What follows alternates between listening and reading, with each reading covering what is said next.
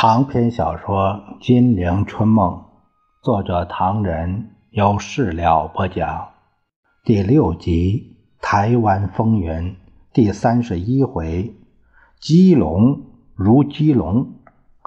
威德曼有所感，打狗即打狗，独立派无眼闭。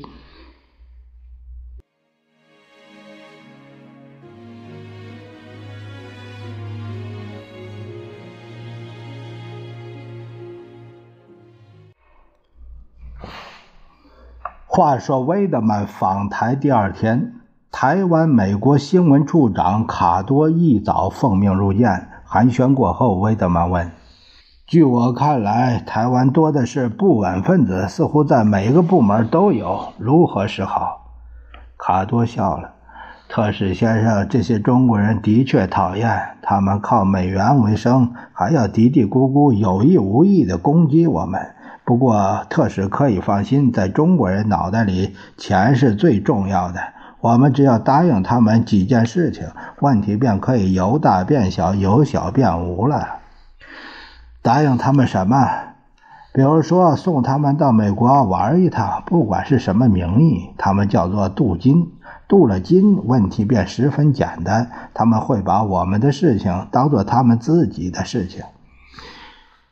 不见得吧。昨天开会发表意见，不满美国的内中有好几个是留学的学生。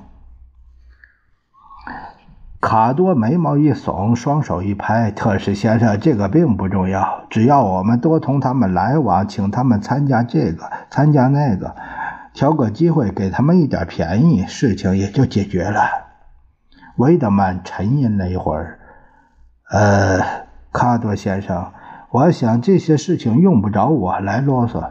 你们在台湾工作的人员责任异常重大。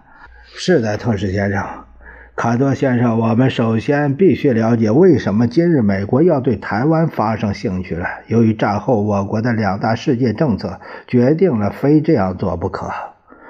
是的，特使先生，卡多为了证明他的工作十分卖力。啊，在占领世界战略基地网以及控制世界所有资源这两大政策之下，美国在台湾的各种人员已经尽了他们最大的努力。我乐意把你的话转告国务院。占领世界地战略。基地网可以置苏联于死地，控制世界所有资源，可以使庞大的工业生产力像洪水般的输出，扫除竞争的国家，独占世界的商品市场。我们的前途是不得了的。是的，特使先生。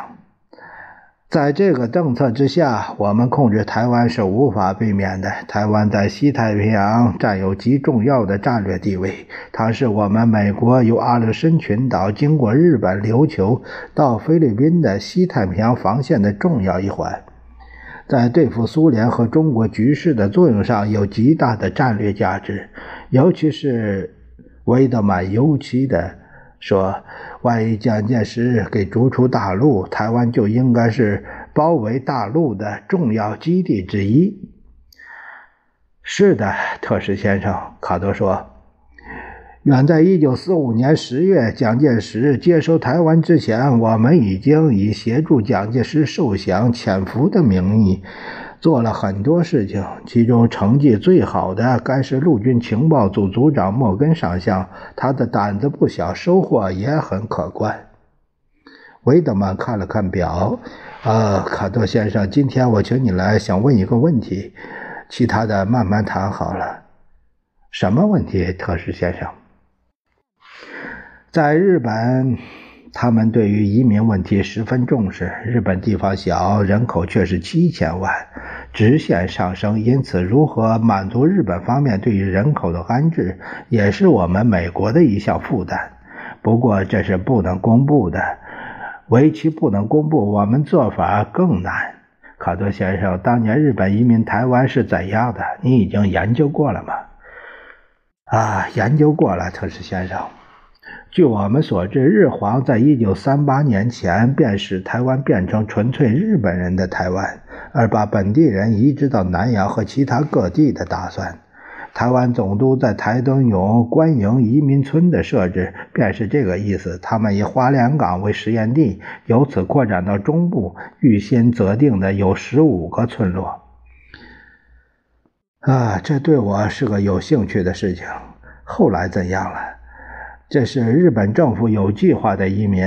日本政府机构中还特设了事务委员会，负责监督、奖励自治训练的责任。政府给予移民以官有地耕种，每户约七亩半，并补助肥料、种子。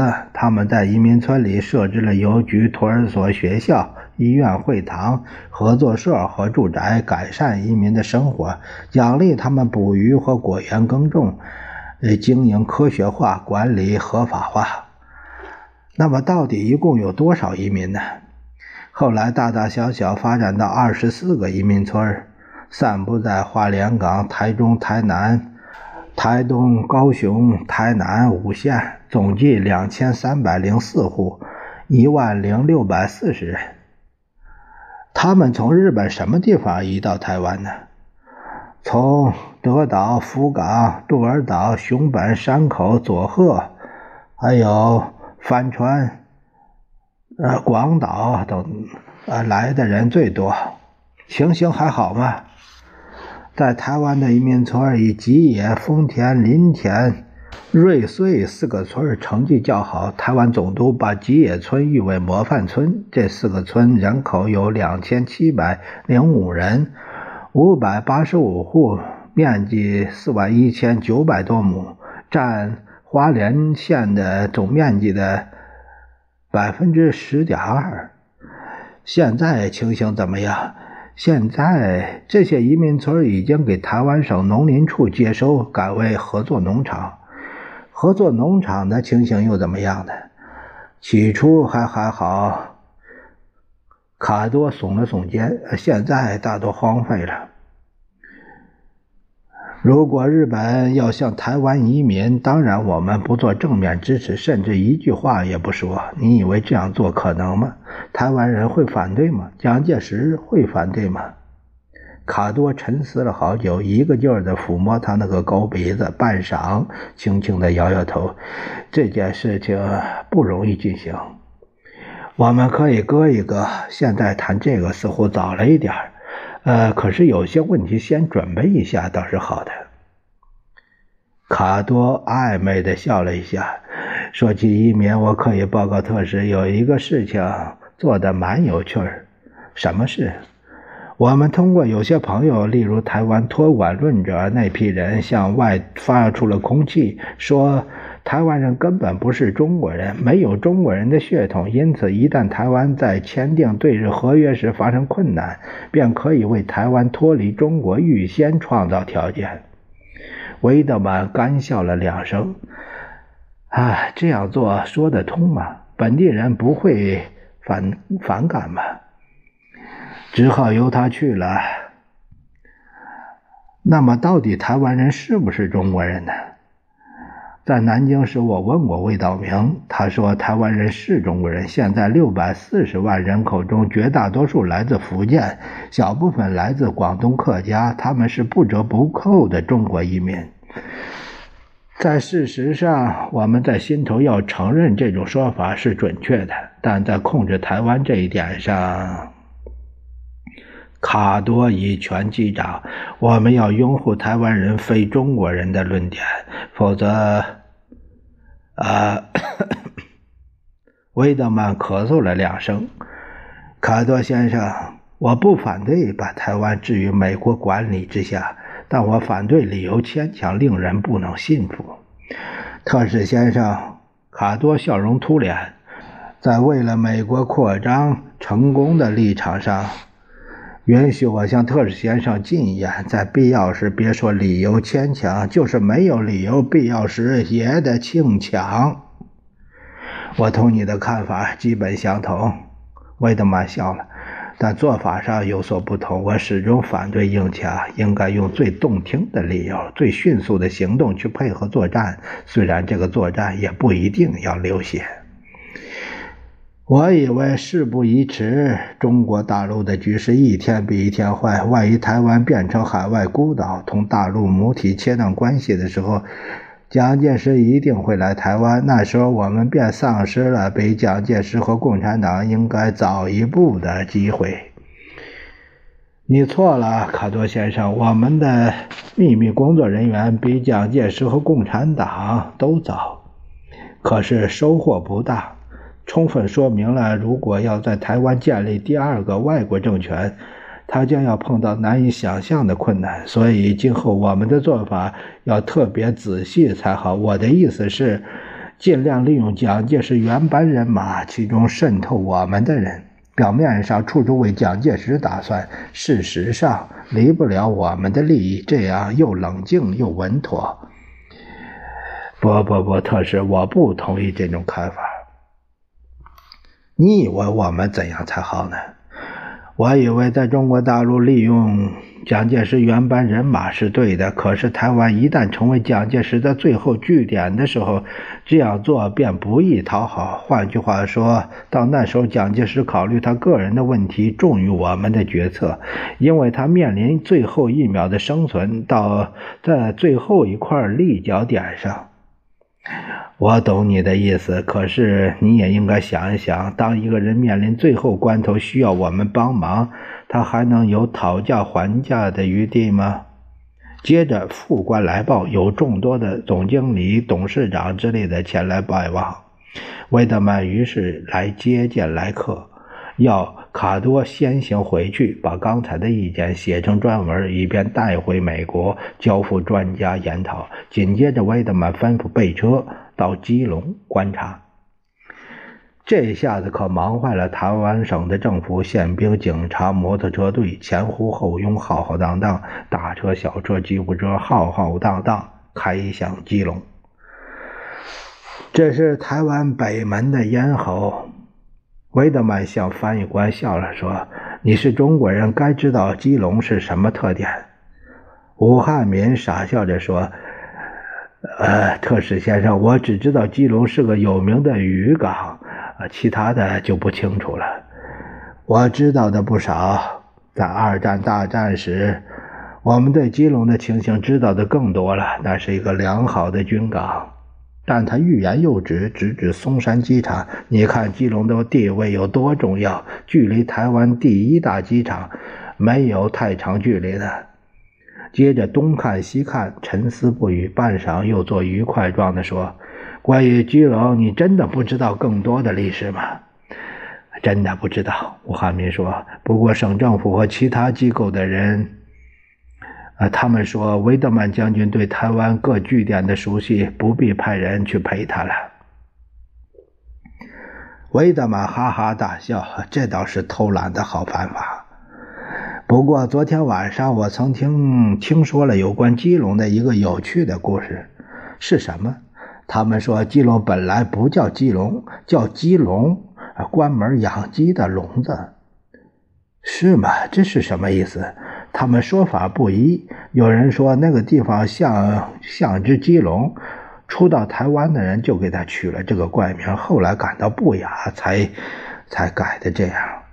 但也有人说，基隆是有深刻意义的。台湾经常给异族侵略，当地人恨透了，便把北门的咽喉取名基隆，表示如有异族侵略，他们要把这些人消灭在基隆里，要他的命，吃他的肉，喝他的血，剥他们的皮。韦德曼暗吃一惊，向吴汉民说：“台湾人民真的这样厉害吗？为什么日本人占领台湾一口气儿？”就半个世纪之久呢。吴汉民叹了口气：“特使先生，那个时候的中国你是知道的，满清官吏一条大辫子拖到腰里，顶上戴着那个大顶子，光知道抽大烟、刮洋钱，怎么可能保护了这个岛啊？”维德曼马上就问：“那么今天的中国官吏又怎么样呢？”说罢，力觉不妥。他故作笑声的岔开，啊，我不该问这样的话，呃，你不必答复我，也不必，不必答复我。接着视线移向了窗外，只见窗外山岭重叠，坡度险急，火车在桥下疾驶，烟囱在空中冒烟。当即下令停车，下的车来，他双手掐腰，左右前后不断搜索，一干人等也不知道发生了什么事情。车队一字排开，长蛇排得好远。威德曼看了够，摆摆手，继续前进。随后几位专家好生纳闷。新闻顾问华德森问：“特使先生，你刚才看了些什么？”我。我一不是诗人，二不是记者，在我眼里的山川河流还有什么说的？战争，华德森笑着说：“可惜日本兵投降的太快，否则我们的威德曼将军英雄有用武之地了。”众人都笑了。威德曼说：“战争好比是球赛，依我看，机会还多得很呢。谁能担保在这个地方不会发生大战呢？”刚才武中尉说的很有趣儿，基隆就是基隆，在未来的战争里，不知道在这个基隆的地方到底是哪一方的基隆啊？这个维德曼眉毛一扬，众位先生，你以为我怎能谈军事呢？吴汉民说。我懂得太少，不过根据以前所知道的情况，战争双方师出无名者能够成功的简直没有。拿上一次大战来说，威德曼将军率领同盟军攻占侵略者，成绩不坏；师出无名的纳粹和日本皇军情形大大不同，他们终不免一败。因此，基隆到底是谁的基隆，现在很难说。不过，可以拿这个做判断的准则。威德曼夸奖说：“中尉先生说的真好。”但他显然说不下去了。一旦美军按照计划大量派往台湾，这该算是正义之师呢，还是师出无名呢？但威德曼立刻想到了原子弹这个镇压敌人与朋友的法宝，使他的心头安宁了一些，笑着问武汉民：“中尉先生，今后有什么名堂都很难说。”原子弹掷出去，对方连说话的机会都没有。就武汉民略感到此话的言外之音，岔开说：“特使，基隆到了。”威德曼等人登上游艇，直奔基隆港外。只见海天一色，浊浪澎湃，偶或瞥见要塞的炮台。威德曼边喝咖啡边说。这种地方，美国的舰队不来是不行的。台湾的地形如此重要，我是这样的欢喜，能够看到我们在西太平洋上重要的一环。特使先生，军事顾问问他：“你看右边海岸，那那那，哎，右边海岸这一条弧线上那个突出的一点，你知道是不是淡水呢？淡水怎么了？”有一个英国博物馆。日本投降前几天，我们有一条潜水艇，一天突然出现在淡水附近的海岸，这个倒是新鲜的故事。没有错，是淡水吗？我曾经听说过有这么一件事。根据摩根上校的情报，我们这艘潜水艇是出现在这个地带。后来呢？后来碰到一群渔人，他们给了我们。很多罐头要我们配配合他们，万一美国军队登陆，请他们做内应。呃，他们答应了吗？答应了。台湾人是恨透日本兵的。可惜的是，日本海岸巡逻队发现了潜艇的踪迹，调查了这件事情，抓去了很多渔民，一个都没放出来。吴汉民问：“这些人都死了吗？”大概都活不了。军事顾问说：“我们美国在日本投降前所做的工作实在太少。例如，机群空袭台湾，我们便把大量的银弹同炸弹一起投下，希望台湾居民同美国登陆部队好生合作。”游艇上的中国官员不便探问。但心头有一个好大的疙瘩。